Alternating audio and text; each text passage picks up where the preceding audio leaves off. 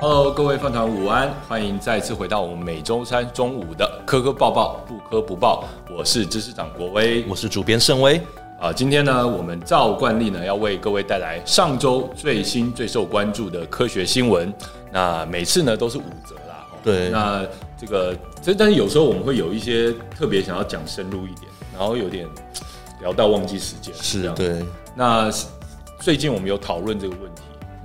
然后导演就告诉我们说：“那你们就忘记时间没关系啊，你就继续聊啊，不要讲，不要打，不要打断自己这样子哈。所以其实如果今天我们真的有哪一则呢，就一直聊，然后看到各位的回应呢特别有趣的话，我们可能就停下来慢慢聊。哎，我们就可能就继续聊下去了哈。好，那但是我们还是尽量呢会让这个这个每一则哈，基本上都给大家一个基本的。”这个了解了哈，那如果大家希望能够知道啊每一则讯息它更深入的资讯，甚至一些延伸的讨论，是更深度的科学解析的话，就请务必要留言让我们知道。对，这样我们才会知道我们应该要多讨论些什么。对，那如果你想用钱打我们的脸的话，也欢迎使用超级留言哦，这样我们就会知道说哦，你真的很希望我们来介绍这。那我们就会为你再多讲一点。好的，好，那我们先来观察一下，因为其实我们最近直播都有点。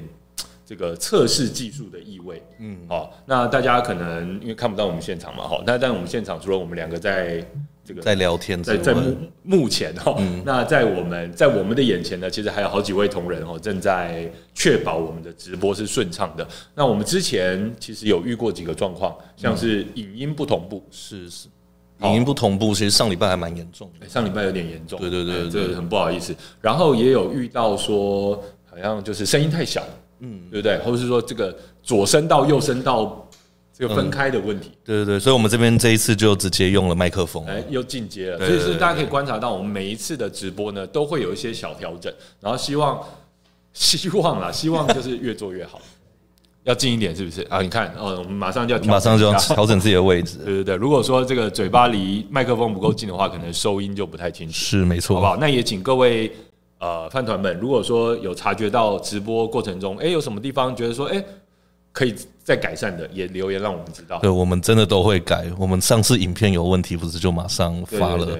对，啊，回去我们整团人都在哭泣，呃，为什么影音不同步这样子？没有啦，好，开玩笑的。好，我们看一下哈，呃，右边国威是 AI 生成的吗？哦，我们这个基于文基于云问这个问题。嗯、呃，这个基于保密条约，我们不能够分享这件事情。对，我们是，我们跟 DARPA 这个有合作，没错。对对对，好，然后 DARPA 大家知道是哪个单位吗？好，然后啊，今天目前还是影音不同步啊。哎呀，淑云提醒我们，目前还是有影音不同步的问题。哇哇，但是我们还是要继续直播。好，我们马上尽尽快把这个影音能够赶上哦，赶上同样的节奏。好。哎呀，delay 零点三 second，哇，他怎么这么精准呢、啊？Alex HC 非常的精准啊，哦，专业。好，那我们看能不能，能不能赶快调整一下？对对对，好。那总而言之呢，我们就要准备开始了。我们今天要跟大家介绍的五则科学新闻呢，我自己在准备的时候，我觉得非常有意思。嗯，然后呃，我想这些事情呢。基本上是余波荡漾哈，那接下来大家可能还会持续看到一些相关的消息。首先，第一则就是来自呃这个 NASA 的消息，NASA 的。小行星撞地球，防卫防卫队出动，而且首次出击呢，算是有成果。哦，是，算是有成果。这其实就是我们之前有做过一支影片介绍的那个 DART 计划，好，D A R T 计划，DART 其实英文就是那个靶子，靶子，对对？对对，好，那。这个大家知道，天文学家或者这个太空计划很喜欢取那个很奇怪的缩写，对，硬凑起来，硬凑起来。可是我觉得就方便记忆啦。好，对。那所以呢，这个 DART 计划其实它的英文的整个称呼叫做 The Double Asteroid Redirection Test，那就是 Double D，然后 Asteroid 小行星，然后 Redirection，好。从重新指向改道改向，然后 test 就是测试，所以 D A R T 这样子。好，那中文就翻译叫做双小行星改道测试。那这个计划呢，其实讲简单一点，就是我们设一艘太空船，太空船出去。哎那这个太空船，大家也不要说什么是它会飞来飞去，什么太空船也不是。当然了，它还可以控制它的方向，嗯、但其实它就是，你可以说它就是一个人造卫星，反正就是。一一个设备哈，嗯，然后射上去之后呢，就是拿去撞一颗小行星。OK，我这边简单说一下，如果有看过钢弹逆袭的夏亚的话，就是最后一幕，就是这不过就是颗石头把它推回去吧，我们就是用动力直接把它那颗小行星改到了，对。哦，或者说如果有看过《一拳超人》的话，就知道我们奇遇老师呢，哈，也是可以这个哈，这个一拳把这个小行星给击打回去的这样。那 anyway 呢，呃，这个其实是一个测试啦，所以说其实他把这个太空船射上去之后呢，它的目标是一个叫做迪莫佛斯的小行星。哦，那这个迪莫佛斯呢，其实它是一个双小行星系统。它环绕着它另外一颗比较大的，叫做迪迪莫斯。OK，哦，所以这名字取得有点让大家容易搞混。好，我们撞的那颗是迪莫迪莫佛斯，然后它绕着迪迪迪莫斯迪迪莫斯，然后迪莫那那这个这个实验重要的就是说，因为它是一个这样子的双星系统，所以呢，科学家比较容易观测到说，那我撞击之后，对于这个迪莫佛斯环绕。迪迪莫斯的轨道还有它的速率，好速度，整个会不会有什么改变？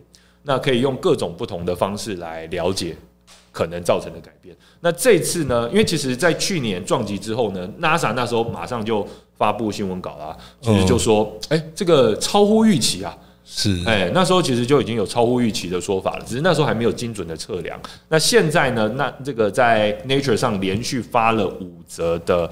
研究 paper 就是用各种不同的方式。哎、欸，怎么这个有电话打来？好，不好意思，我们总经理电话打来，我把它挂掉了。好，OK，好，等一下，我要先跟大家讲一下我在直播这个要求。好，OK，好啊，这个我这边用这边也讲一下。其实，在其实在接一下电话，OK。啊，我这边也讲一下。其实，在之前，呃，其实在今年年初的时候，我们有写了一篇是关于小行星监测系统的，是属于哨，呃，是哨兵。就是呃，想一下，它叫做什么？呃，叫做 Sentry。对，那这个小行星哨兵系统其实从二零零二年就一直在监控我们的宇宙，就是看有没有小行星会撞到我们的地球上来。那在去年的时候呢，呃，哨兵二系统上线。那这个哨兵二系统呢，呃，有全面升级。那其实像刚刚讲的双星这件事情，其实还有很多东西会改变小行星的轨道，比如说呃。受阳光的那一面受热完之后，它如果转动到呃非受非受热的面的时候，就会产生动力。所以其实小行星轨道是非常的难以预测的。对，大家可以想象一下，就是呃，因为太阳包括太阳风，或是因为受热的关系，对，呃，就就像我们其实，在地球上嘛，对不对？其实飞机也有人讨论说啊，如果要漆成白色还是漆成黑色的？嗯，其实它受到这个。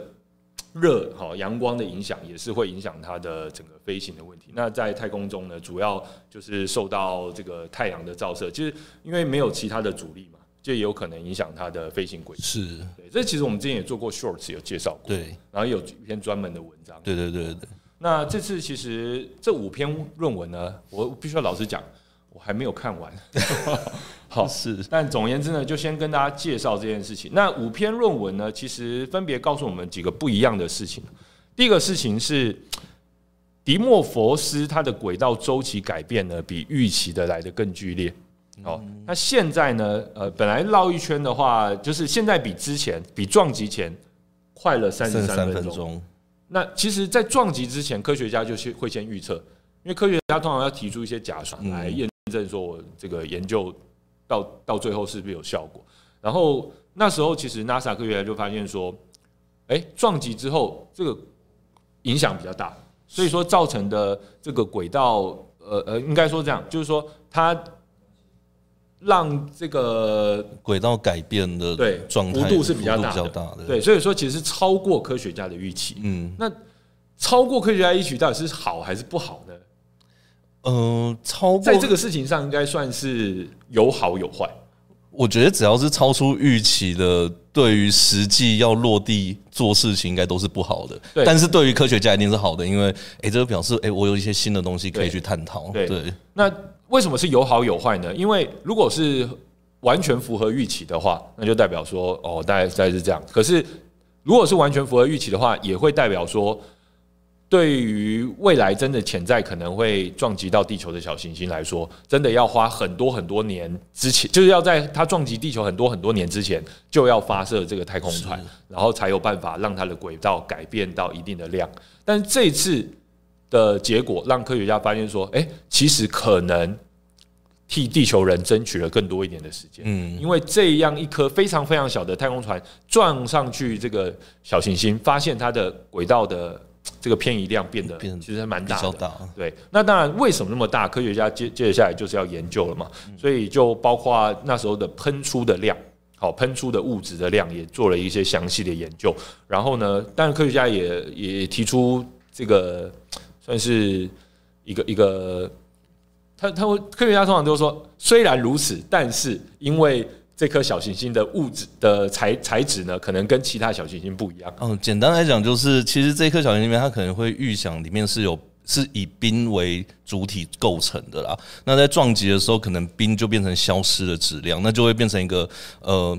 不是等质量，是变质量的那个运动问题了。那这样的话，就会让原本的冲力其实它可以移动的更远，因为质量减少了。可能是像这样的解释啊。所以，如果以后来的小行星，比如说来一个铁镍的，哎，对，如果来铁镍的，可能就会状态是不一样的。也许是这一颗小行星本身的一些呃材料或者是组成是需要再被研究的。对啊，所以说其实这个就持续观察，可能之后还是会有类似的计划。哦，持续的来做实验，这样是对。那如果大家有兴趣的话呢，我觉得是可以先看我们之前的影片啊，然后如果有任何觉得，哎，这次连发五篇 paper 哈，连发五篇在 Nature 上 paper，如果大家有兴趣的话，我们再来介绍一下哈。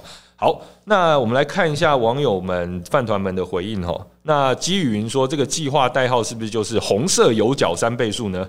好，是哎呀，扣连到我们扣扣连到钢弹系列了是吧？哎，好。好，对，刚才的确是把总经理电话挂了，但我后来又跑去接了。哈，OK，好，这个我看一下，好，这个别抬头啊，千万别抬头，千万别抬头。前阵子非常好看的一部电影，对，那呃，我想既然因为因为都拍出这样的电影了嘛，所以我觉得人类现在应该越来越多人会愿意去抬头了，哈，这个注意一下小行星的威胁，这样子。好，那接下来呢，我们要进入今天的第二则消息。第二则消息是哇，太空人的极光之旅。好，那这也是一则关于宇宙天文相关的讯息啊。最近呢，太阳的活动持续增强，可能是因为又到了那个十一年的周期，对不对？就是黑子又跑出来，太阳黑子。哎，各位饭团知不知道，我们太阳大概每十一年有一个这样的周期？是，我不知道大家知不知道啊？我是前阵子读了一本叫做。太阳科学的科普书哦，它里面很详细的介绍这件事情。那当然很久以前就听过，哎，有十一年这回事情是，但是没有认真搞清楚，搞清楚，对它到底是怎么，为什么要为什么会十一年？那然后太阳是什么更年期吗？还是怎样？应该是跟核融合的那个过程有关吧？对，其实是有关。然后因为太阳大家知道嘛，它的光与热的来源就来自于。这个核核融合，嗯，然后呢，因为它里面是大家可以想象，里面是密度非常光都光要从核心跑出来要跑一百万年，嗯，哦，大家很难想象啊，太阳很大知道，但是这个光要从太阳的核心跑到太阳的表面要一百万年，好，所以说其实这个是很很难想象的事情，是，所以那里面因为有很多的这个磁场的流哈在里面。这个转来转转来转去，对，大家如果有看过一些拍太阳表面的摄影，好，当然用一些比较特殊的技术，那个喷出来的，对，看到那个喷流，不管是这个叫什么日谷日冕。日日冕啊，还有所谓的呃这个大型喷流哈，其实都非常惊人。那会有这些情况的原因，其实都是因为那个很强烈的磁场。好，那呃，因为有这样的磁场的关系呢，所以也导致了我们地球上会发生极光这种事情。嗯，对，就是太阳风暴了。嗯，对。那呃，在特别这个极光是主要是影响我们高纬度的地区。对，呃，如果说要到中纬度的话，大概是特别特别强的这个太阳风暴。就就算是中纬度，也是台湾看不到了。对，因为台湾实在太太太太近太太近了哈，太接近这个。呃，这个我们赤道这边，所以其实，在二月的最后几天呢，呃，在高纬度的地区，如果大家在那时候有去什么冰岛啊，还是什么地方，呃、是哦，芬兰啊、加拿大那边去玩的话，可能可以看到非常厉害的极光秀这样子。那呃，在地球表面上，当然大家可以去看极光，但是大家应该知道，有一群人呢是待在天上，哎、欸，他是可以一直在看极光的哈。那这群人非常厉害啊，大家可以现在看一下这个影片哈。这个就是从我们太空。好看到的这样子一个画面，那这个画面呢，其实就是由我们国际太空站的太空人哦来拍下来的画面。那他们的角度当然就跟地球上的人不一样了哈。那其实地球的夜空也并不都是黑暗的啦。嗯，对，除了极光以外，就其实极光的生成其实就是我们的太阳的射出来的辐射把我们的大气层电离了，就变成离子化了。嗯，那其实一般的时候也是有太阳辐射啊，我们照得到阳光。Yep. 所以其实只要有阳光就会有这个现象，只是说强度没有那么强。嗯、那极光会之所以会出现在北极地区，是因为呃，我们大气层其实是一个保护我们的一个保护我们不会受太阳磁场影响的一个。嗯呃，保护罩。那在这个太阳能量很强，立场对，在很强的时候呢，它会导流到极区的两边，然后就会在比较薄弱的地方去做反应。对，所以就会形成是在高纬度的地区会形成所谓的极光，但一般的地方看不到这样子。嗯，那这样子的一个极光呢，基本上呃，刚才盛伟已经讲过了嘛，它循着这个磁力线呢，到我们的北极或南极这个高纬度的地区。那如果说风暴特别强烈的话，也就是我们最近这个周期，嗯，大家就可以看得特别清楚。那大家看到这个美丽的画面了，好，哇，实在是哇。然后绿色的话，其实是、欸、想象太空人可以在这个景景观的情况之下喝咖啡，哇，蛮浪漫的、啊。实在是哇塞。可是，嗯、呃，上面可以泡咖啡吗？哎、欸，太空站可不可以泡咖啡？他们不是都要用吸的？好像只能吸流体。对啊，可以泡吗？好，应该可以泡啦，但可以要用吸，要用吸的，还是没办法直接喝。对，好，所以说这其其实在是非常的惊人哈。嗯，好，那当然很多人都会担心说，哎，我们是不是这个每次太阳的风暴变得很强烈，哦，会不会有那种影响我们整个地球的磁场，包括我们所有电器设备这样的问题？因为之前有发生过这样的、嗯、这样的很剧烈的重的嘛，对，剧烈的一个喷发的情况。那其实我们现在地球上。的这些电子设备就越来越多了哈，那所以其实很多人也会担心说，哎，这个太阳很难预期，会不会其实它一个喷不爽，我们整个地球文明顿时就终止了这样子？电子，但我们现在应该都有防这个电子风暴的措施吧？其实我觉得很多还是没有的，是哦，对，很多还是没有的，因为其实很多的设备是很久以前的，哎，还是有点远，是不是？大家声音听得清？哦，这样离麦克风比较近会听得比较清楚，是不是？好的，OK，好，那其实我觉得。呃，极光这件事情，盛伟有看过吗？没有啊，没有，是不是？我也还没有看过哈，所以不知道各位饭团有没有看过极光的？如果有看过极光，可以跟我们分享一下。那如果可以的话，也可以抖内我们，让我们去看。没有啦，抖内到我们可以去看极光这样。哇，那真的是有点野心蛮大的。我其实还蛮啊，算了，不要这样子，这个人的私欲不要放在这边乱讲。没有，我们的确在泛科学工作，就很想看到各种。这个这个科学的奇景这样子，是好像亲眼去见证一下。那当然，我们说读万卷书不如行万里路哈。如果有机会的话，大家除了呃这个去去能够有机会去看一些这些科学奇景，我觉得对自己的人生是会有很大的改变。大的对对。好，那呃，其实极光有好几种颜色，对不对？对，就是我们一般看到绿色。呃，其实我们极光颜色主要是从呃大气层的氧跟氮这两种元素，就是含量最多元素，它被激发之后所发出来的光。嗯，对。那一般我们看到的绿色其实是氧它激发之后发出来的光。哦，对对对，所以大部分我们看到的都是绿色，因为我们都先呃，因为它比较容易被电离化，应该是啊。还有一个说法是因为我们眼睛对绿色的光比较敏感。嗯。其实也不是，呃，这也对，也也这好像不太对哦。嗯，好，对，这有一个说法，对，这是一个说法。有没有听过这样的说法？好，就是因为我们，因为我们这边有查到一些相关资料了，那所以会有，呃，氮的话会有蓝色或紫色。氮会是蓝色跟红色，红色比较少，因为红色是它电子从激发态变为激，所以那混在一起就变紫色，对，混在一起就变紫色了。OK，那还会有单纯的红色，就是氧原子。氧原子的红色，这个要是很强的电子风暴才有办法砸成。然后大部分我们会看到绿色，对对对对。那有时候还会有黄色跟粉红色，对，它是混合了，混出来的，就是混了蓝色的。对对对对对。那有时候哎，有时候还是会有一些蓝色。好，蓝色刚才有讲过，也是除了氮的话，也是氧的话，氧不会有蓝色哦，主要是氮啦。对对对对对。好，不知道大家有没有看过各种颜色的极光？哈，我们这次在。呃，我们影片中看到的主要是绿色为主。其实大部分的时候看到都会是绿色啦，因为主要发呃是氧在发光，然后氧的话主要也是放出绿色的光，这样子。OK，有可能在哎，这个玉涵问说，有可能在高纬度以外的地方制造出极光吗？呃，要铸造出如果大那么大范围的话，我们可能必须要有一块一个太阳。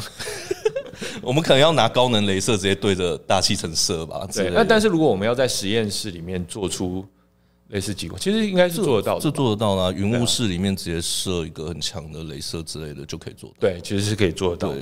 那但是要看到一整个哇，这个抬头看到天际的这种画面啊，其实其实就是霓虹灯啦。其实它的做法就很像霓虹灯，对，那里面就是要灌不同的气体，只是说你灌氧气可能要可能要担心它会不会爆掉之类的。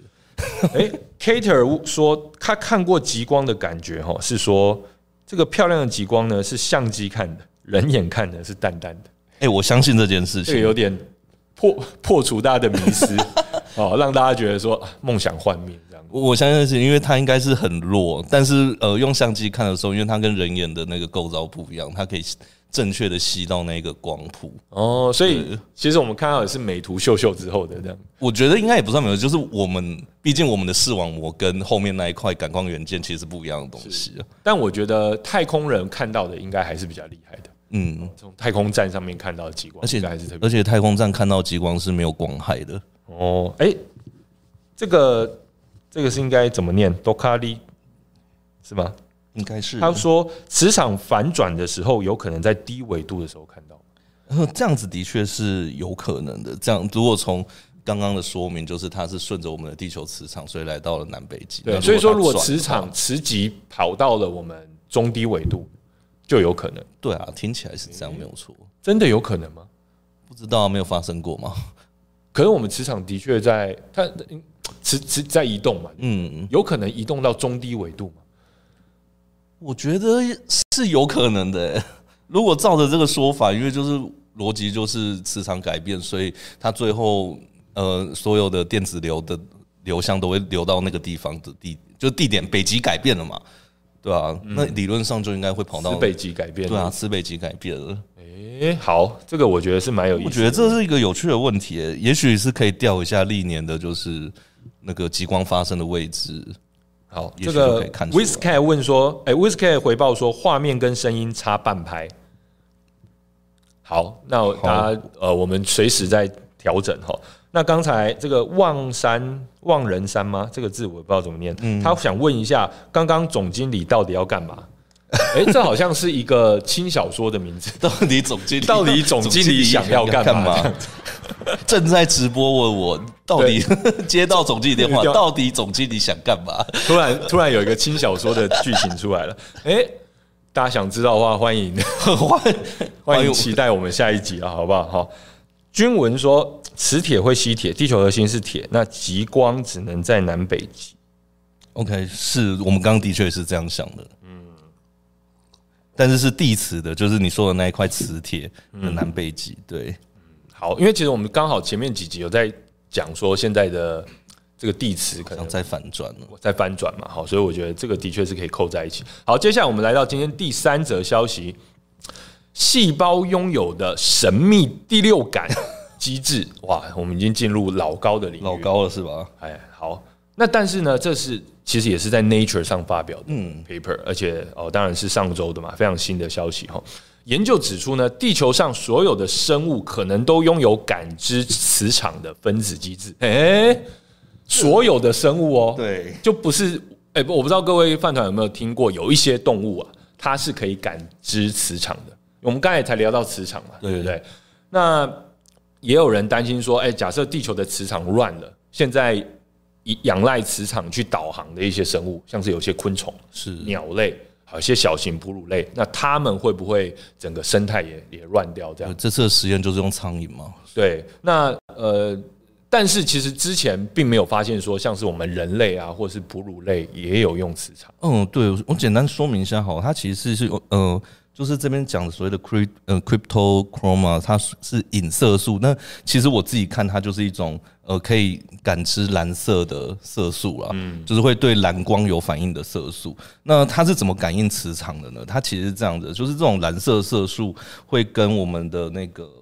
色氨酸就是一种氨基酸，就是也在眼睛里面有的色氨酸，就叫 trypto 呃 tryptophan 呃 tryptophan，然后一起反应这样子。嗯、那这个嗯、呃，这个蓝色的色素呢会吸收蓝光，吸收之后它就会呃变成带电的状态，然后就会变成是有所谓的。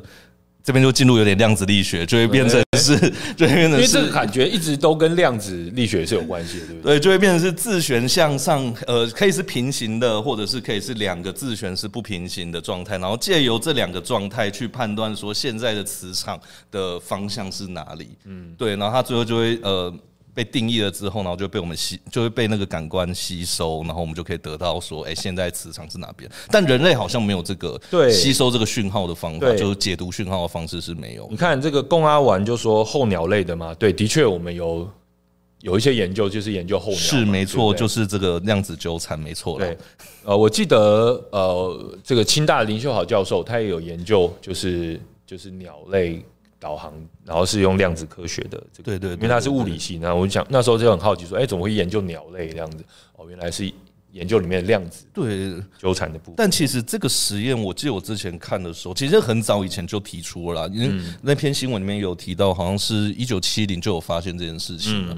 对，但呃，过去的实验其实是呃在线性很差，有时候就会变得有点伪科学的感觉。对，所以因为我们大家知道伪科学有四大天王嘛。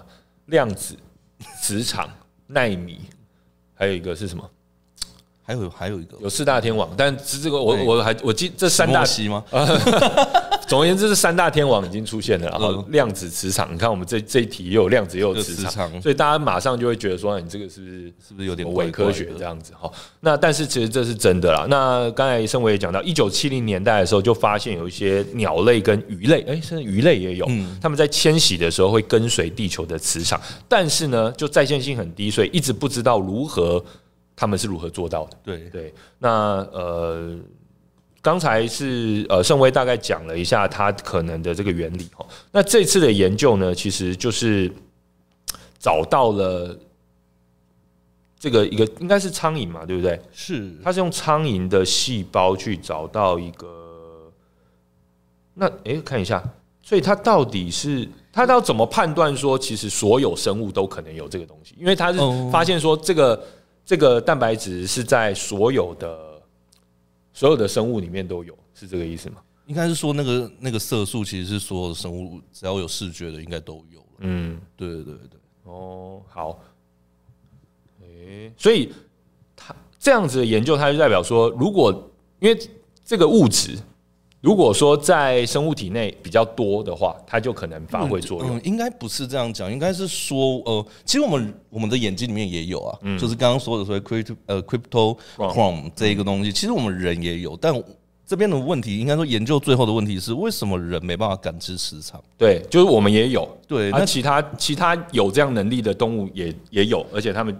现在研究发现，就是用这个 cryptochrome 在对对对对对。那他这边提出来的可能的解释是，呃，我们没有办法有这样的受气，或我们没有这样的感知，所以我们没有。但听起来像一个废话，但简单讲就是，呃，也许除了这种化学化学变化或量子力学的纠缠之外，我们应该还要有一个接收这个讯号的功能，但我们可能是缺乏的，或是不敏感的。嗯，大概是这样的概念。所以其实我觉得这研究有趣，大家想到这边哈，就应该就觉得说，哦，那能干嘛？但我觉得，如果我们再想多一点的话，就是说，那有没有办法开启这件事情？你知道这个就很玄学了，你知道吗？就是因为我们知道基因编辑嘛，我们知道呃，比如说表征这个遗传学嘛，对不对？有些基因是可以被开启的。那我们有没有可能？发现某些人，他是他他这个感受电磁的或感受磁场能力是被开启。那其实其实这也有可能可以万磁王这样。嗯，除此之外，也有可能可以连接到，比如说有人可以看得到所谓的呃，我别人看不到的东西，阴间的东西。哦，这个又延伸更远。对，但是我有想到，我看这个新闻的时候，我想到一件事情，我们常常会听到一些抗争的消息。因为他们觉得说，哦，家里附近盖了什么高压电塔啊，或者说放要盖什么基地台啊，然后最近还有人在高雄抗议说，因为要盖一个储能站嘛，就是担心电磁波。其实台湾人对电磁波还蛮敏感的，就是我不是说真的敏感，就是说对这个议题蛮敏感的。你不是说我们都可以看得到电磁波？对，我们并没有到那么 sensitive，但是我们对这个 issue 是很 sensitive。是，那很多人他们会觉得说啊。就是睡不着啊，然后什么嗡嗡声啊，但是很多时候可能是心理作用啦。对，我们没有办法排除有些人是不是真的他会因为这样子。对，如果感受到什么东西，生物学的研究，也许他真的可以感受到。对，所以我觉得这个是一个很有趣的事情，因为我必须要坦诚讲，如果之前我看到一些像这样子的抗争消息，就是说，呃，我们感受那个电磁波，电磁波很强啊，我睡不着啊，什么唐风要用电磁波控制我脑 部。好，Anyway，我之前看到这样的消息的话，我都嗤之以鼻。嗯，但是看了这个新闻之后，我在想，会不会就是有些人类他的这感受能力就是比较强，而现在找到那个机制了？因为我之前都不不认为说人类有这个机制，嗯，所以我认为那些都是心理作用。应其实还有蛮多心理作用可以是来解释这件事啊。不过从生物学的角度来看，的确现在是有一个可能的解释，但这边也说就是。大部分人应该都是不敏感的啦，跟或者是可能根本没有这个接收的讯息的能力。对，应该说我们现在普遍认为，包括我们所有人，应该都是不太可能能够感知到这件事情。嗯，但是，那我觉得下一步研究就是说，我们就去找那些声称自己能够感知到的人，然后我们就看你里面的这个 cryptochrome，它是不是跟一般人不一样？就是说，我们现在可以找那个差异的嘛，对不对？也许是啊，对不对？也许嘛，然后后来也可能发现说，哦，其实没有不一样，所以你们这些人就心理作用，是心理作用。对，但我觉得凡事还是说的保守点好了，嗯，说的保守一点好，真的。好。但但我觉得这个其实是我我会蛮蛮好奇的一个一个事情，因为假设它能够开启我们更多的感官的话，因为其实我最近因为人工智慧突破的关系哈，包括人工智慧在生物学上。呃，这个制药上面的一些突破，我现在渐渐觉得说，哎，好像很多事情会有可能这样子。OK，对，当然这有点态度，有点那种，我我也是支持，没有那么科学，没有啊，我也是支持人可以多一点感官，因为真的是，哦、因为真的，也许就是我们之所以看不到。呃，真理或者是你知道，就是你要就是真理之门，就是或者是呃，我们现在有不是真理库，是真理之门，好不好？就是我们现在有一些悬而未解的问题，也许真的就是我们看不到一些其他的资讯，但如果我们有其他的感官，也许就可以。嗯，就像电脑可以帮我们做那些事情。对啊，就像比如说韦伯太空望远镜，它可以用对对对啊不同的光谱去看到不同的东西。但是我还是必须要强调，很多人会用这种方式去讲伪科学，所以我所以我们就踏在一条很危险的线上面。是，对。那我觉得科学的态度还是就是说，我们对所有假设开放了，好，那但是呢，要有充实的证据，对，好，要保持保持这个好奇心，好不好？好，那再来，哎、欸，今天有人哦，南瓜说哦，今天破百耶，耶，今天一百五十，谢谢大家。好，那不过我们上次其实有一次快到两百了，对对，对，好，我们今天知道有没有不知道有没有机会破两百了？我们再努力一点，努力一下，好。然后呢？呃，我们现在吴金黄说，金黄吴说，国外有个对 WiFi 过敏的，哎、欸，我好像有看到这个新闻，是真实的新闻吗？因为后面有人说，谢 Jeff 说是《绝命律师》里面他的哥哥，哦，真的假的、啊？不是啊，那个是剧里，因为我看剧啦。嗯嗯，嗯，那《绝命律师》就是呃《Better Call Saul》里面的剧情，就是 Saul 的哥哥，嗯，他就是自称自己对于电磁波过敏。所以他整个家里，因为他把绝绝命律师，他的哥哥也是一位很厉害的律师。OK，然后他的哥哥就把自己关在家里面，然后呃，你说弄一个铁笼嘛？就这样关？对对对，如果稍微要出门，就是要裹着那个铝箔的被子才能出门这样子。然后只要有任何的手机进入呃他的那个房间的 呃那个房子的范围，都都会他都会受不了这样子。但是后来这个剧情，我觉得大家就自己去看，就是说他有一个反转，有个转折，这样有个转折。好，对。好，再来史莱姆的自学之路。哎、欸，我们这个当诶来啊，当诶表示说有可能哦、喔、哦，所以自己因为我们当诶哦，其实他绿病症还蛮严重的。是哦，他蛮蛮常觉得说自己身上是什么病。我怀疑他也是感受得到电磁波的人，应该是有其他的资讯会入侵他的身体的。对对。Kater 说他是念物理的，从小就感觉到水晶的场哦，水晶的场是量子场的意思吗？Quantum field 的意思吗？是晶格在共振吗？就是水晶的场哦，也许啦，也许，但我我不知道这可以感知得到，虽然理论上应该要有，对吧？你是已经进入这个那个蚁人里面的这 Quantum realm 量子领域，是这个有点悬。哦，鲨鱼传教士说这个是精神疾病吧？的确啦，哎，很多时候可能是精神疾病。嗯，精神疾病其实也可以拿出来谈，如果有机会的话。对对对对对。那当然，我们并不是说所有人他都怎么讲，这个其实真的有点麻烦。就我们不太想说有这样子感觉的人，而且表达出来这件事情的人都是精神疾病。这其实也是蛮有趣的，就是呃。其实，在过去应该没有精精神疾病这个词啊，嗯，就是大概在十八世纪以前应该都没有。这个应该真的就是我们现代之后我们定义出来这个东西。没有了，很多病其实本来都没有了。应该是说很多病以前就是那个被神灵惩罚而已嘛，对不对？也也不一定哦。就是比如说我们的中，呃，不是我们的，应该是说就是在中国的地中国的地方讲所谓的狂。或者是癫这样的概念，他们其实都只在表示状态，比较少是拿来指称说这是一种症状，是有病要治疗的。但后来因为这个科学医学的进入，让我们把这些疾病客体化嘛，对对，把疾病跟染病的患者把它分开，这样才不会认为这个人变了，而没有是疾病造成的。对对对，我们其实现在对这个有一个比较好的理解，这样是是是。科学尽头是神学，我觉得也不尽然啦。哦，但是反会不会是神学？其实应该我我觉得是这样讲，神学呢其实是科学之母。神学是科学之母，我我倒是认同这件事情。因为我们以西方来说好了，欧洲的这个科学缘起很多都是这些教 这个这些牧师啊，牧师在写的，然后保保留这些资讯的也都是这些啊。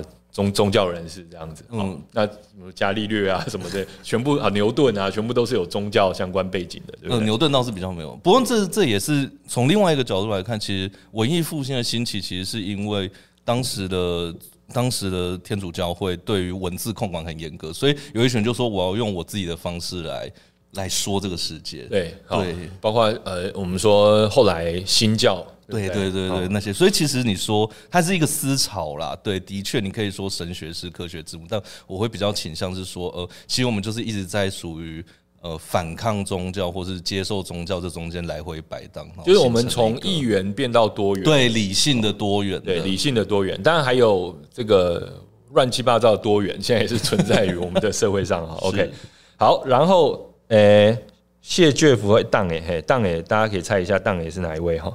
再来，YS 说陈有陈军去卖石头的店里面，可以感受到部分比较强的能量石。那各位小心哦，那个辐射的问题。对，这个你可能是真的拿到了一块铀矿，不要步上居里夫人的这个问啊。那么就居，我们说这个居里他很伟大。嗯，但是呢，他过去做实验留下来那些手册哈，现在辐射量还是过高的，很高，对，对，现在还是被封着哈，所以说这个大家要注意一下。然后再来就说这个呃，炼丹是化学之母，你要这样讲也是可以啊。呃，对啊，不否认啊，对啊。哦，好，炼金术是科学还是经济学？你这个，你这个在玩 语文游戏是吧？炼金术是科学还是经济学？好，这个 Ben 希望我们谈谈这个要怎么念？饶场是不是？饶场啊，饶场是我们前台大我们前台大校长的某校长在卖的产品，这样。对对对对对对对，这个我们不想谈，好不好？这个我们涉及到可能有些利益关系，还是不要谈吧。哦，对，我们不想不想不想帮他宣传了，好不好？好，接下来呢，我们要哎，我们要帮自己宣传一下。我们要帮自己宣传。各位，又到了我们工商服务的时间啦，我们再次要来跟大家宣传我们即将这个销售一空的泛科五十万订阅纪念 T，耶，五十万纪念 T。好，还没订的赶快订了，好不好？要不然我们就六十万哦，就来不及了，我们就要花六十万了。好，那这个五十万纪念 T 呢，其实就是我们在呃今年年初呢突破五十万订阅之后呢，决定要来呃做的一个事情，然后然后同时呢也会把这个纪念题呢送给那时候参加我们五十万直播的。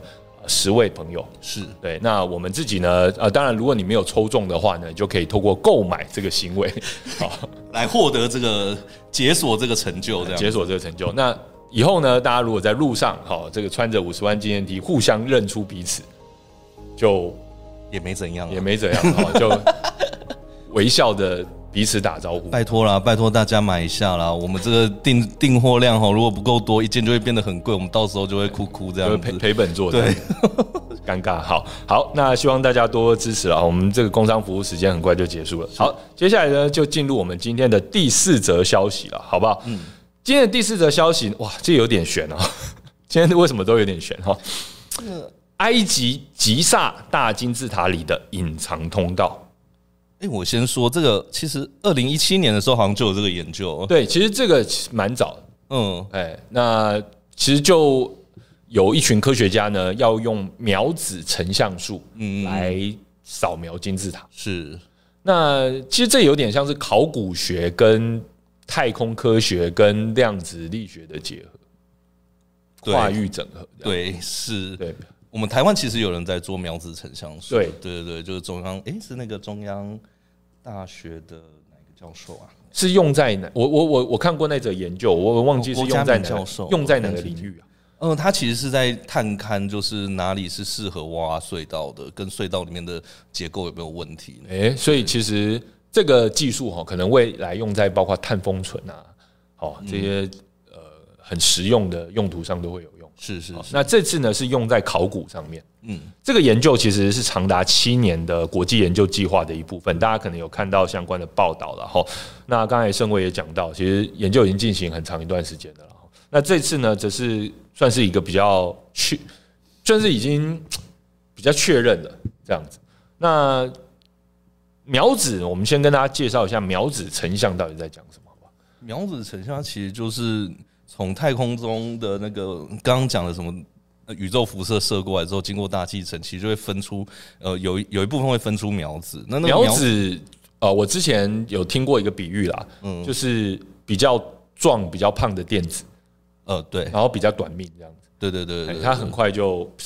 对，所以其实苗子成像术就是刚刚说短命是一个很大的问题，嗯，所以他有没有办法回来让我收到，或者是我能够知道他在哪边消失的，这其实都是还未来还需要去做研究。可是它能够穿透，对，它穿透力才能够穿透整个金字塔，对，而且它是非破坏性的，嗯，对对对，对，因为像考古这种东西，如果你真的很想知道金字塔里面什么，你也可以把它破坏掉啊，但是我们不会选择这个路径嘛，对不对？是，好，那所以我们就用苗子。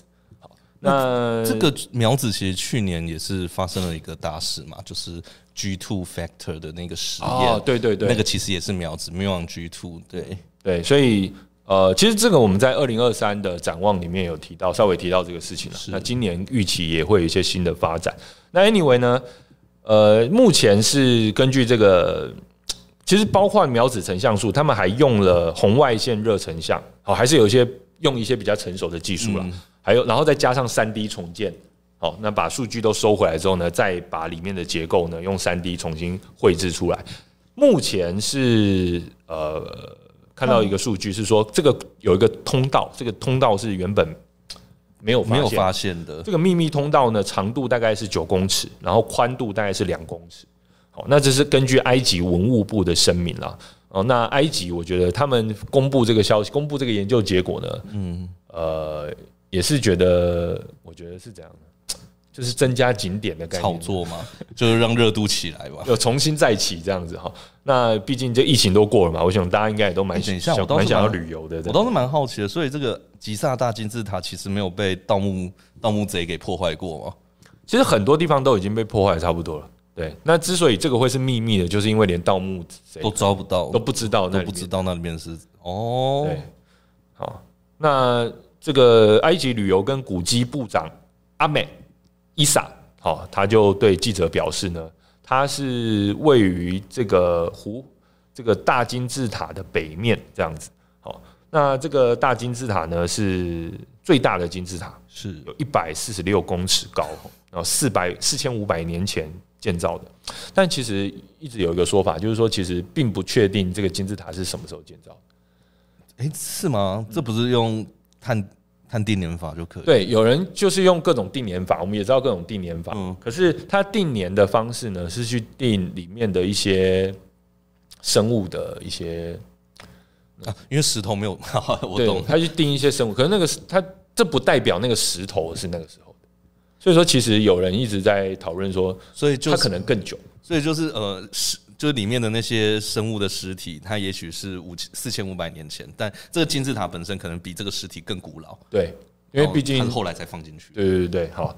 那当然，到底金字塔是怎么盖出来的？大家也可以看一下我们范科学的文章，嗯，也有介绍。当然，那是一个推论啦。对，哦，包括如何把金字塔运到当地，然后如何把它叠起来，然后如何那么精准，这样是很多人因为金字塔实在是太神秘了，太不可思议了，所以一直觉得那是外星人盖的嘛。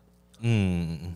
没有啦，是埃及人盖的。我不否认嘛，不否认，但也不但也不肯定它。好，不肯定。好，那这个 Scan Pyramids 项目呢，就是在二零一五年启动的哈，是法国、德国、加拿大和日本的几个大学，还有埃及当地的专家们一起合作的项目。那这次呢，透过了红外线热成像、秒子射线摄影，还有三 D 重建呢，把这个里面的秘密隧道的。算是宽度、高度、形状呢，都嗯，都都做出来了，是哦，所以我觉得非常有意思。我跟回答一下实业说的，不是利用半衰期定年吗？是是没错，但呃，我们要想一下，石头它是嗯细吧，非有机物，它没有碳，所以我们用的是碳定年法。那这个半衰期就不太一样了。那呃，我不确定细是不是有所谓的细的半衰期定年法，对，也许有我。对，嗯，好，再来，好，那这个其实我们在泛科学上也有相关的文章，大家可以搜寻金字塔，就可以在泛科学上找到更详细的，包括介绍苗子成像，是，包括这个秘密通道的消息，啊，好不好？再来第五则消息哦，这则比较有点是社论的感觉了，哦，那这是 Nature 上的一篇社论，那这个社论是在讨论说人类的基因编辑，好，特别是编辑到胚胎。调整者要出来了吗？该怎么办呢？吉吉拉大河调整者啊！好，因因为现在在伦敦呢，即将要举办这个第三届的人类基因组编辑国际峰会。嗯，那大家如果还记得上一届发生什么事情的话呢？哦，就知道为什么大家那么紧张了哈。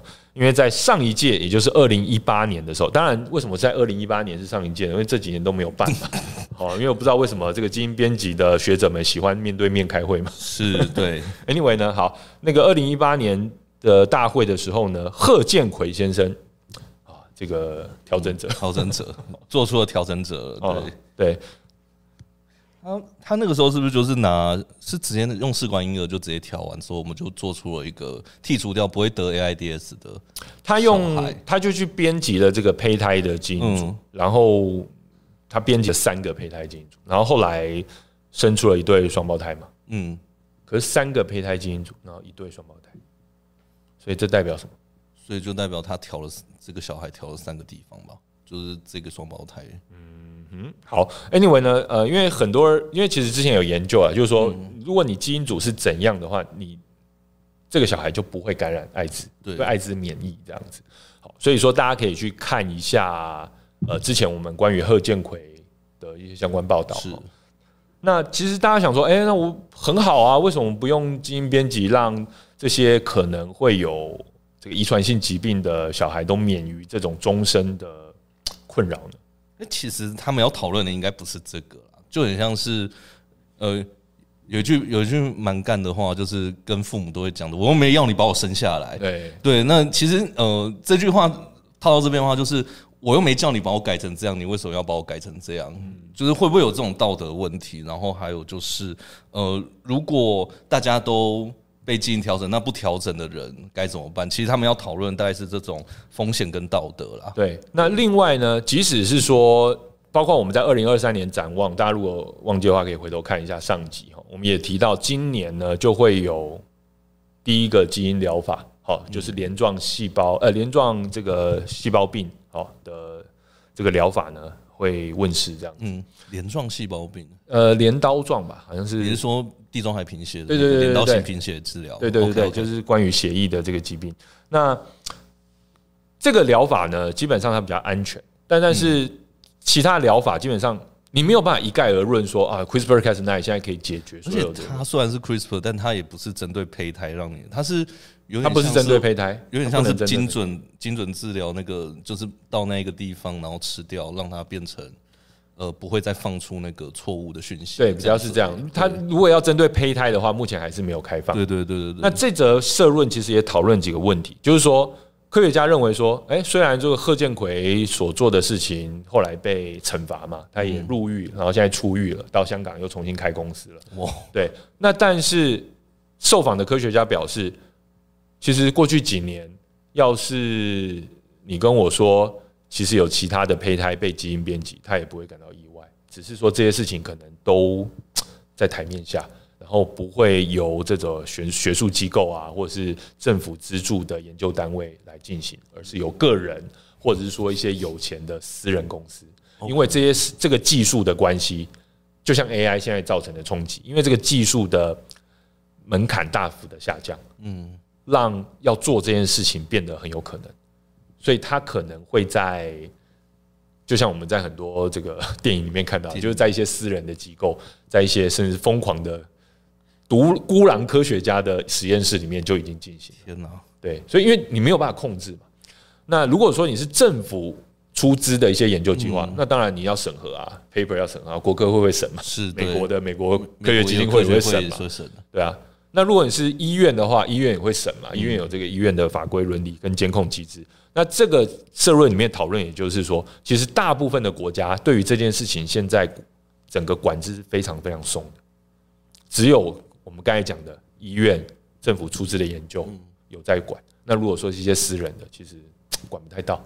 所以就是说，你如果呃可以找到代理孕母，然后有自己有办法接生的话，其实你完全可以跳过这一块。哎，是这样的概念。对对对对，而且你是私人嘛，你你就不要公布，你为什么要发 paper，对不对？好，那另外当然呃，除了这个法规上的问题，另外就是会有一些风险，因为还是不太确定说这个。基因它会不会，就是说你改的部分跟没有改的部分会不会是怎么讲？就是你没有办法控制，会不会有一些连锁效应？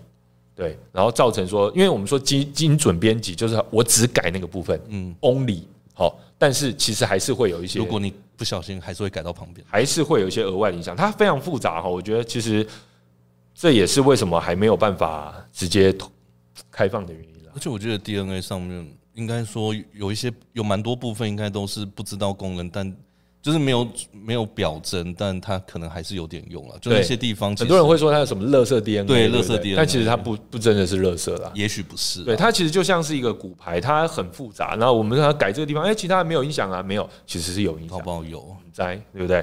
好，那这个实验是说这样改到最后还算人类吗？当然了，现在还没有到改到最后啊。好。我们这个这个拭目以待。是，再可以调聪明一点吗？诶，有在看范科直播的肯定都很聪明，都不需要调，对，不需要调。那没看的呢，也很聪明，也都不需要调，好不好？好，刚才这句话是废话。Anyway，好，我觉得调聪明这件事情，大家可以回头去看我们之前有一集叫《聪明药》，嗯，好，不过他讲的是一个大家把它称为聪明药，但其实并不是真的聪明药，真的聪明药，然后。到底要不要用人工的方式把自己的智商提高，或让自己变聪明这件事情？我觉得你应该要更相信自己有是有知能的。我觉得应该是，其实人们都是可以变得更聪明的。对，他不需要真的透过什么药物或是手术的手段。而且，今你我自己的感觉会是，比如在学校里面你被骂不聪明，那其实只是你不知道国英数。那些东西而已啊，很狭隘的一个对，这个聪明其实是一个蛮狭隘的评判标准。就在日常情境中，我觉得就是要自己要自己认可自己，其实一定有异于常人，欸，不是异于常人啦，就是有比较好的地方。对，那再来呃，基云说 U C 纪元，U C 纪元都是真的，哎呀，这是钢弹的 U C 对，钢弹宇宙世纪哦，对我们都是真的，好不好？全部都是真的，也许啦，嗯，我也期待有钢弹可以开。改谢 Jeff 说改造人 VS 超强 AI，欢迎来到 Cyberpunk 的世界。哎，太完美了，太完美了！哦，我们终于可以见证这个世界。没错，终于不再是小说里面的情节。对，好。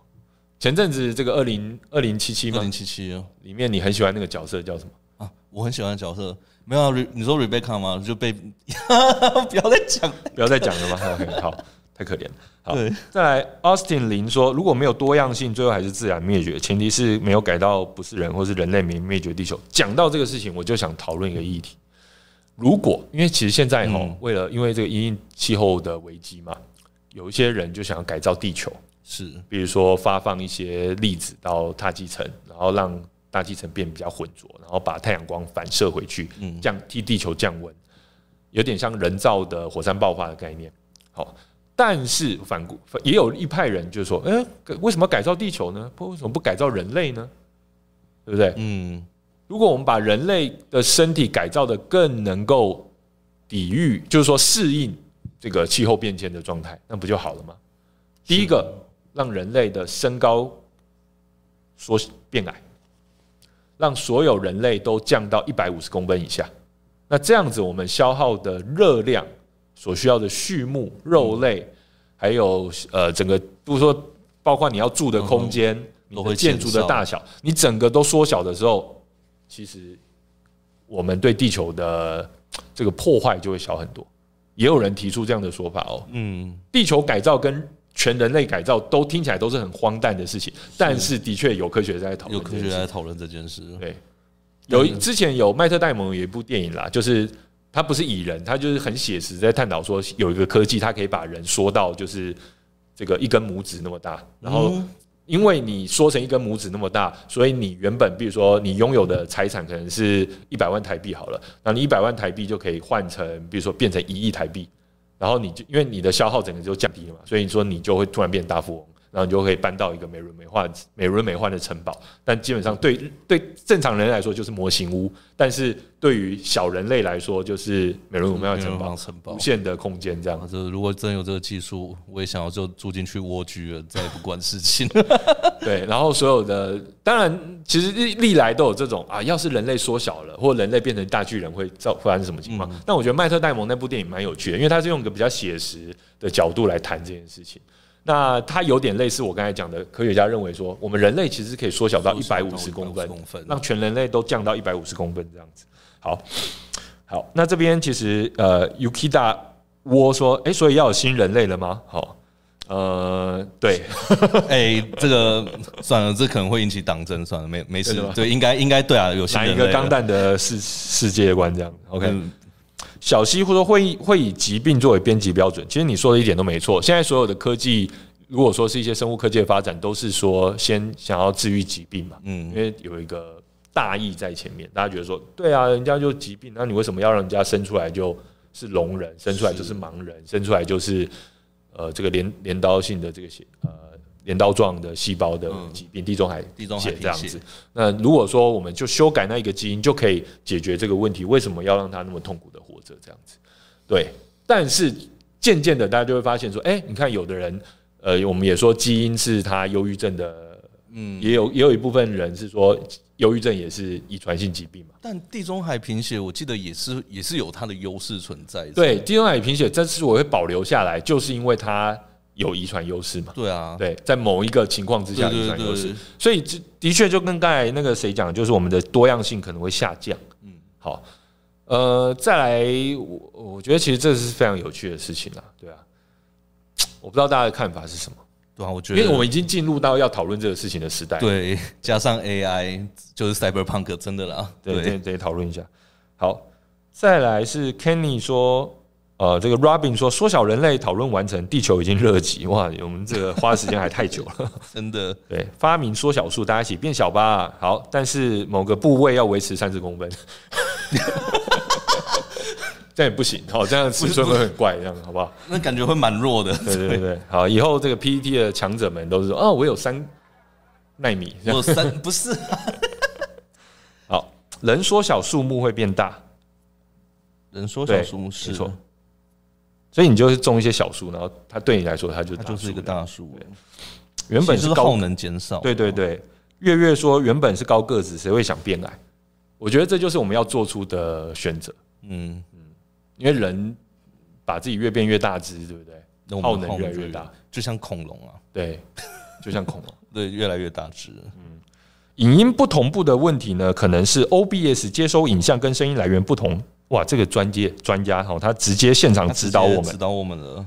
影像是截取卡，声音或许是 USB，因此需要设定 UOBS 的声音延迟，这样就可以改善影音讯号不同步。哦，我们其实有设定了，但好像还是有点，就是设定值有点问题。我们请李维珍、李维正、李维珍，下次有空直接让我们到我们直播现场，到我们直播现场来 指导一下。对，王者阿伯怪说变矮吗？感觉可以先从减肥变瘦开始。哎，这个我们最近就会讨论一集。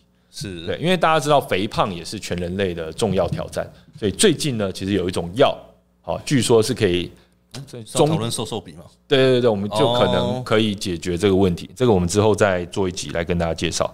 哎，我们现在的聊天室突破了一百七十四人，耶！好，哦，对，镰刀性疾贫血跟疟疾，对对对，谢谢这个，谢谢这个，嗯。你 Nibo Longgen 田的提醒，对，就是这个关系。大家有兴趣的话，可以去查一下哈。呃，人类会都变安康鱼吗？人类都变安康鱼吗？人类都变安康鱼？安康鱼为什么要变安康鱼？为什么要变安康鱼啊？哦，就是说大，因为雌性很大只，然后雄性很小只，是这个意思。然后雄性就找到雌性，就会变成雌性的身体一部分，供给精子。是是想要把我们改造成这样吗？嗯，好，在在的，哎，Wizkid 说，你确定现在人类不是已经缩小一次了吗？噔噔，突破盲点，突破盲点。哦，就是我们以前看到那个复活复活节岛的那个巨人上，这是等比例的，好不好？其实进阶巨人都是真的，进阶巨人都是真的，好不好？最近最近在看进阶巨人的动画。哦，哇，因为新的一季要完结，完结。篇的完结篇，对，完结篇的完结篇，好精彩，好，真的，再来。曹道流之说四，这四是什么意思？君黄武也说四，因为我们现在有我们在有在问人家一二三四嘛，好像也没有，为什么有人说是呢？人类都变安康鱼，他说你刚刚说的东西哦，对对，让男生被吃掉，哦，可能是这个意思。在实业说为什么生物会越变越大只？其实不一定，不一定吧？嗯嗯，像我们恐龙现在都蛮小只的，比如说大家看到各种鸟类鸡。哦，可鸡啊，现在都蛮小吃，但是我们又因为育种的关系，又把一些养又又把一些鸡养的很大只，哦，所以生物会变大变小，其实大家可以回头可能可以看一下达尔文那时候的物种原始哦。对，其实我觉得那时候就已经有一些很好的讨论了。哦，那当然现在是导入基因，后来大家知道 DNA 之后，就可以从分子生物学的角度去理解这件事情。那有些地方的生物，它会因为没有外来的天敌。越变越大，比如说大家看到澳洲的一些生物，什么超大蜘蛛啊、超大的鳄鱼啊、超巨大的蛇啊 之类的。哦，然后澳洲真的是很多很神奇的东西。最近越看越觉得，就是那边应该是生命的宝库吧。好，那我等下这个 CRISPR 这个消息还没讲完。哎，是啊，对，哎，我们已经超过啊，不好意思，好，我们快赶快结束一下。那 CRISPR-Cas9 呢？其实它当然还是前景可期啦，有非非常多的发展性。但现在也有这个会议也会讨论说，这个技术如果那么的贵，比如说我们之前做一支影片是关于血友病的一种新疗法，它也是用基因编呃基因的基基因的这个疗法，然后一剂呢要三百五十万美元。好，那各种基因疗法现在定价让我死吧，三百五十万美元我不做了，没有啊，有钱的人对不对？好，那现在各种的疗法呢，其实都如果是基因疗法，其实都很昂贵。那很多人就想说，那如果对于呃我们说中低收入者，又或者说对于比较经济发展还不是很好的一些国家，他们可能就永远或者说要花很久很久以后才有办法用到这些呃基因编辑的疗法。但是问题又来了，包括我们刚才讲的这个地中海型贫血，好，镰刀状细胞的这个问题，嗯，其实它的主要患者就是非洲，然后亚呃亚洲还有中东的中东裔的这个人是比较严重。我我本身就有地中海型，就是镰刀性贫血，对我本身就有。哎，好，所以你可能就是有这个这个遗传嘛，对不对？对对对。好，所以说这个其实就是会怎么讲？如果说那这些人种呃的朋友们呢，他们又住在比较低收入的地方，他们等于就没有办法享受这个疗法。是对，所以我觉得这个研究呃，这个这次的论坛呢，在伦敦的这个论坛也会讨论这件事情。但是我觉得这篇社论的最后一个结论蛮有意思的，他提到说，过去因为这阵子这几年来因为 COVID-19 的关系。然后不是发展了 mRNA 的疫苗嘛？是。那 mRNA 的疫苗，我不知道大家还记不记得，它使用一种叫做脂质的奈米颗粒来保护里面的这 mRNA 链。mRNA 链其实它就是一个信使嘛，它是一个信使释放到我们的身体里面，好让我们的身体去这个学习。那为了要保护这个很容易衰衰衰解掉的 mRNA，简单讲就是。我们的细胞膜其实会排斥它了，所以要让它穿过去，对对对，突破 AT 立场这样子。好，所以它用了这个奈米的脂质颗粒。那这样子的一个技术呢，其实也会用在各种的基因编辑疗法里面。嗯，那如果说呃，世界各国能够因为好未来可能的传染病的。阴影，然后开放出这样的平台，让呃所谓的 Global South，也就是经济发展还比较没有那么好的一些国家的地区呢，也能够呃因为要用疫苗的关系呢，发展出这样子的脂质纳米颗粒颗粒的技术。那未来基因编辑疗法在当地的成本就可以降下来，就是说你有个共用的平台啦，共用的一个技术平台。那这个共用技术平台是为了疫苗注射而。而创办的，但是它可以让基因编辑疗法的成本也降下来。哇，这个我觉得这药厂的生态会改变非常多。对，那我觉得当然了，我们还是希望说整个我们说健康这件事情大家共同追求的嘛。那我觉得最后这个结论其实有一个科学家讲说，如果五年前你问我说我们有没有可能让这个基因编辑的疗法价格降下来，然后让呃其。呃，这个经济发展比较弱势的这些国家也能够享受到，他会说不可能。但是就是因为 COVID-19 这个全球的大流行，然后推动了 mRNA 的技术，嗯，然后他现在认为说有可能，有可能了。对，所以其实有时候就是因祸得福，你很难，你很难讲说这个到底是是好是坏。对，当然我们也为这个全球不知道死了多几百万的人默哀了哈，好吧？但是我觉得有时候科技就是这样发展，好，好吧？再来。Patina Shore 说：“我们应该要积极的改造基因。社会跟科技演化速度太快，如果我们不用科学改造改造自己，我们会被自己文明淹没。比如说暖化、人口、资源争夺、和战争。其实包括 Elon Musk 也是想同样的事情嘛，对啊，他才要开那家 Neuralink 公司。他就觉得说，如果我们不想要被 AI 给超过越的话，你就跟打不过他就加入他，对，好，你就直接加个脑机接口这样子。不过最近的新闻其实就跟我们。”像之前介绍脑机接口的影片一样，Neuralink 的这个审核呢被 FDA 给打枪了。嗯，啊，因为其实有实验动物的问题，对啊，哎，然后也也有危险的问题，对，好，所以其实永远在这个颠簸路上前进了。好，不过最近还有另外一个是生物电脑的那个发展嘛，哎，就是用大脑的。你说啾啾鞋有介绍，对，啾啾鞋有介绍，大家也可以去看一下啾啾鞋的那一集。他用五分钟就介绍了这个研究，不过我们看了之后，我们就发现还有更多可以调。对对对，如果大家有兴趣的话，可以再来再来跟我们讨论一下。好，那我们时间也快结束，我们最后看一下大家还有没有什么留言。肯尼说：“我觉得我哥哥那一代同学大部分平均都很高，但我这代同学大部分平均都变矮了。”诶，所以我们已经在进行人类缩小技术了吗？这个 好哦，应该是 没有啦，你的样本不够多啦，好不好？好。样本不够多，好，再来。谢 Jeff 说：“哎、欸，这些产品呢，总有一天会降价，降价，然后应该跟手机一样，每年有更新这样子。”啊，对，我同我认同这件事情。但药的变化的确是比较慢，因为它牵涉到人类的。但就像你刚刚说的那个脂质的那个啊，脂质颗粒，脂质颗粒，对，脂质纳米颗粒，这其实是一个关键。那个超快，对对。那如果这东西可以量产的话，那其实呃，剩下的都是 paper 研究里面的那个。那个 mRNA 哦，或者那个讯息放进去，住进去，放进去，住进去，这样。